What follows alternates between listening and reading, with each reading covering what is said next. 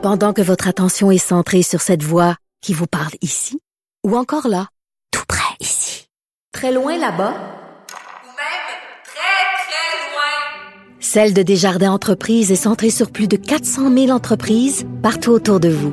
Depuis plus de 120 ans, nos équipes dédiées accompagnent les entrepreneurs d'ici à chaque étape pour qu'ils puissent rester centrés sur ce qui compte, la croissance de leur entreprise.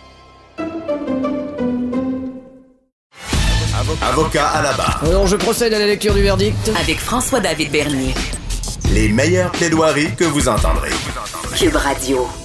On va maintenant parler de contestation, de contravention COVID tickets COVID, comme on, les appelle dans le jargon. Pas qu'on veut vous inciter à, la désobéissance, mais quand même, ceux qui ont des contraventions ont ce droit-là de se présenter en cours et de contester euh, les contraventions pour différents motifs dont on va faire état, euh, parce qu'un peu plus tard, euh, maître Sophie Mongeon va se joindre à moi pour compléter un peu ce que je vais vous expliquer, comment ça fonctionne. Et pour ma part, ben, je vais, je vais commencer euh, par la, portion contestation constitutionnelle, je l'ai bien dit. Euh, c'est vraiment euh, ça, il faut que les gens le sachent. Hein. on, là, dans ce cas-ci, ce qu'on apprend, c'est que bon, les, contraventions COVID ne seront pas référées à la, au, cours municipal, ça va être gardé en cours du Québec, un peu comme d'autres genres de contraventions pénales. On peut penser à des contraventions en droit du travail, à la CNESST, toute une section là, pénale et non criminelle à faire la différence. Donc, quand vous avez cette contravention-là, vous, allez être amené à, aller en cours. Et sachez, par contre, pour ceux qui veulent contester une contravention, la constitutionnalité, ben, il faut absolument que vous fassiez un avis de 10 jours avant. C'est un formulaire que vous, pouvez trouver euh, en googlant sur Internet. Ça vient euh, du euh, Code de procédure civile qui dit que quand on veut contester la constitutionnalité, d'une infraction, ben faut donner cet avis-là parce qu'il faut informer le procureur général de cette contestation-là, parce qu'il va se joindre au dossier. Euh, donc, sachez que si vous ne faites pas cet avis-là, vous ne pourrez pas, rendu euh, devant le juge, dire, ben, je veux plaider la constitutionnalité de la contravention. Bon, c'est dit. Donc, pour ceux qui veulent aller dans cette partie-là. Pour le reste, bon, en cours municipal, c'est quand même des infractions. On pense aux infractions, euh, bon, pour ceux qui n'ont pas respecté le couvre-feu. On parle aux infractions pour ceux qui n'auraient pas respecté les règles sanitaires en s'approchant trop. Déjà, on a vu des cas où est-ce que, bon, il y en a qui ont couru après, puis ça va être difficile à contester. Puis même, je vous dis, la constitutionnalité tout à l'heure, ça va être très difficile. On voit déjà que les juges sont, donnent le ton en disant, on est, c'est la réalité, la pandémie.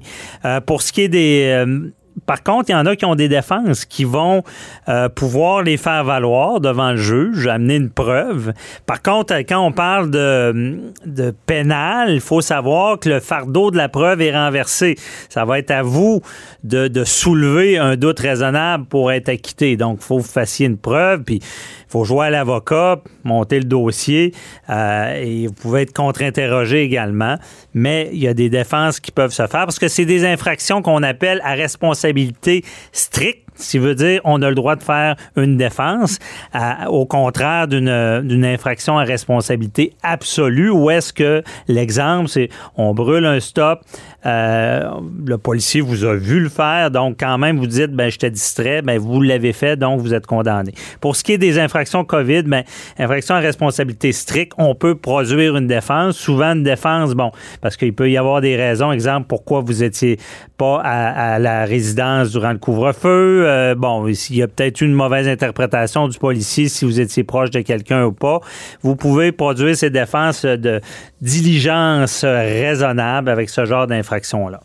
Donc, ça met un peu la table à savoir comment ça va se passer devant la Cour, mais on va y aller encore plus précis avec Maître Mongeon qui est avec nous. Bonjour, Maître Mongeon. Bonjour, Maître Bernier. Donc, euh, ici, là, euh, il y a des défenses déjà qu'on peut penser en vertu des décrets où est-ce que les gens vont pouvoir faire valoir ces défenses-là. Oui, effectivement. selon la loi sur la santé publique, il y a des interdictions par rapport au rassemblement et la règle du 2 mètres et également euh, concernant le couvre-feu. Mais il y a des décrets qui ont été édictés qui vous permettent ou qui vous donnent des exemples euh, de situations qui vous permettent de soustraire aux applications de la loi, par exemple. Mhm. Donc, il y a deux volets principaux. On parle du rassemblement et la règle du 2 mètres et le couvre-feu. Donc, si jamais vous recevez une contravention COVID pour la règle du rassemblement et de la règle de 2 mètres, il y a un décret qui est disponible qui nous donne toutes les exceptions. Puis je vous le donne là, parce qu'il est disponible sur le web. OK. C'est le 222 le 222-2020. Donc, à ce moment-là, euh, il y a les exceptions qui sont prévues que vous pouvez invoquer. Pour les rassemblements, là. Pour les rassemblements, c'est la règle du 2 mètres. Puis ça ressemble à quoi comme exception? Ben, c'est euh, si tu dois, par exemple, aller dans un endroit euh, tel qu'une pharmacie, ça, c'est une autre histoire. Euh, ça, c'est une des exceptions qui est prévue.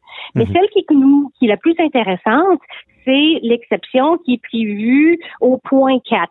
Donc, si tu ne respectes pas la règle du 2 mètres, mais que tu reçois un, un service ou un soutien d'une personne en particulier, c'est une exception qui est prévue et donc tu peux être acquitté. Et c'est ça qui s'est passé avec euh, euh, en Abitibi, en Abitibi pour euh, pardon, lorsque la Cour du Québec a acquitté une personne qui a invoqué ce genre de défense. Mhm. Faut Donc, je vous donne l'exemple. Ouais, OK. Donc, cette personne-là dit, ben, contravention, mais la personne avait besoin de moi, donc il pouvait se rapprocher ou? Ben c'est ça. Dans le fond, ce monsieur-là, il invoque qu'il y a eu un problème mécanique qui s'est retrouvé dans un stationnement d'église et à ce moment-là, qu'une personne spontanément lui a offert de l'aide, et euh, pour, pour ce problème mécanique-là. Et les policiers ont vu à ce moment-là que de la proximité et a donné une contravention COVID. Mhm. Ce monsieur-là est allé invoquer effectivement l'exception et a dit cette personne-là m'offrait un soutien en cas d'urgence. Donc, c'était une exception qui était prévue au décret et effectivement, le juge l'a acquitté parce que c'était une défense raisonnable. OK. Bon, on comprend bien ça. C'est pour ce qui est de la, des règles sanitaires de distanciation. Et ça inclut euh, quelqu'un qui aurait eu une contravention aussi parce qu'il n'y avait pas le masque, là, par exemple?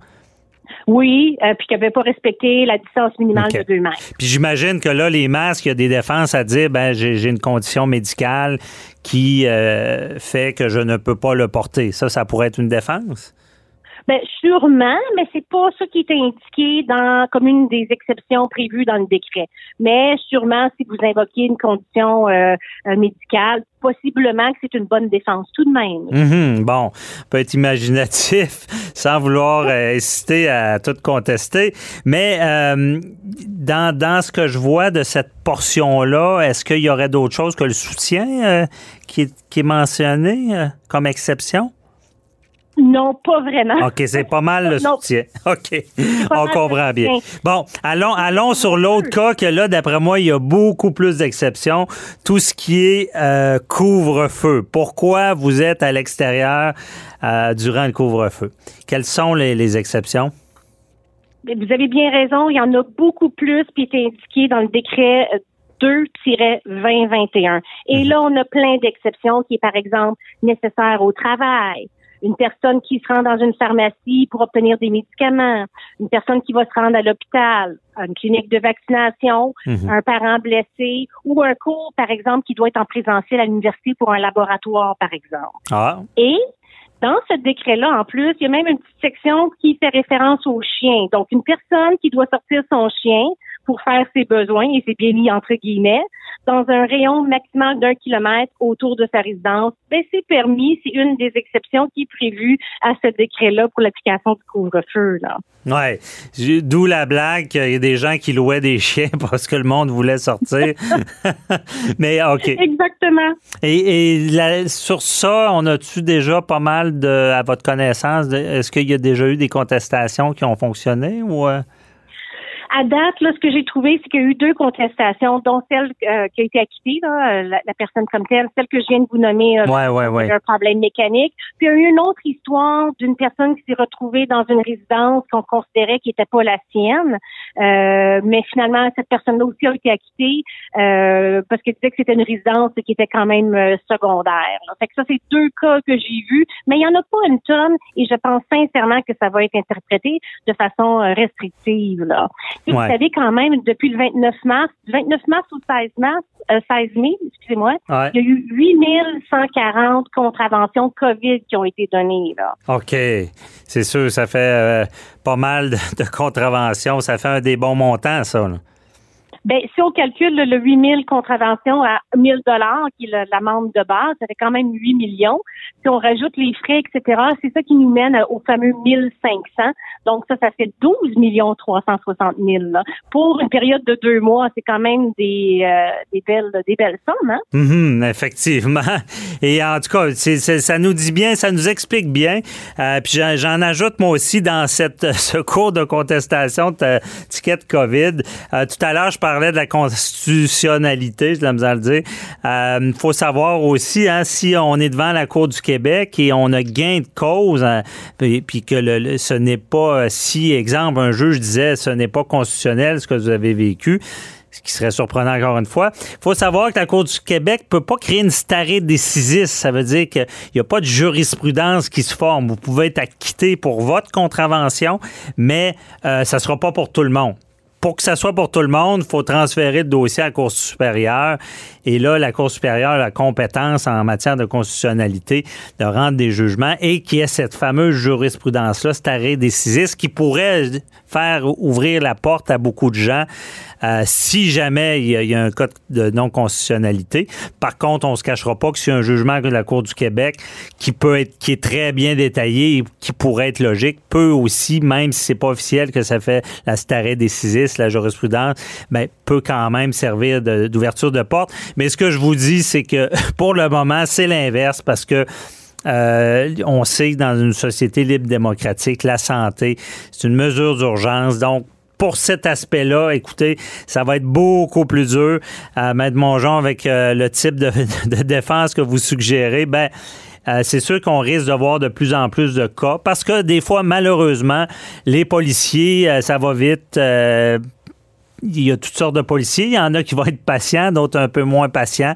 Donc, ça va arriver que quelqu'un ait une contravention et que pourra la contester parce qu'il y avait une bonne raison, mais préparez-vous avant d'aller en cours. Euh, comme je vous dis, faites trois copies de vos documents que vous allez fournir, vos preuves, parce qu'il faut en donner une copie au juge, en avoir une pour nous, puis en avoir une pour euh, le procureur qui va être au dossier, qui va sûrement vous contre-interroger également. Donc, ça prend de la préparation. Ça fait le tour, Maître Mongeon? Oui, puis oubliez pas, hein, toutes les instructions sont sur le Vous avez 30 jours pour le faire. Je vous suggère fortement de tout simplement écrire, euh, nommer votre désaccord. Et Mhm. après ça, allez lire les exceptions et vous préparer en conséquence. là. Effectivement, très important. Il y en a qui pensent que s'ils contestent pas, ils vont avoir un jour une date de- de- d'audience. non, c'est du droit pénal. Après 30 jours, si vous- si vous n'avez pas donné de nouvelles, vous n'avez pas euh, plaidé non coupable, ben c'est un jugement par défaut qui tombe. Et ceux qui ne payent pas, je vous dis, ça double, ça triple. Et euh, au final, ça peut être le huissier euh, qui débarque à et saisisse vos biens. Et dans l'extrême, on, le sait, euh, on ne sait pas comment on va réagir en droit pénal, mais ça peut aller même jusqu'à l'emprisonnement. Donc, à suivre, Maître Mongeon, vous avez raison, c'est important de le mentionner. Merci beaucoup.